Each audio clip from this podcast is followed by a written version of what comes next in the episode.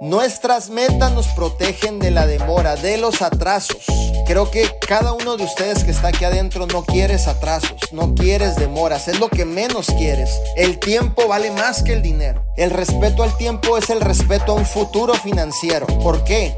porque al final del día el futuro de tu familia está en juego. En estos momentos aún el futuro de tu familia está en juego y tienes que concentrarte directamente en lo que son las metas. Debe tener metas diarias, semanales, quincenales, mensuales. Cuántos productos tú vas a vender, cuántos productos tienes que vender para que tú puedas tener eh, tus básicos, el dinero de tus básicos, de la renta, teléfonos, gasolinas, mandado y tener por ahí algo que te ayude en alguna cosa que pueda suceder, tener un soporte. Controlando eso partimos, obviamente, a alcanzar lo que tú quieras, tus metas. Y es importante que lo sepas es importante que lo desarrolles y es importante que pongas el corazón.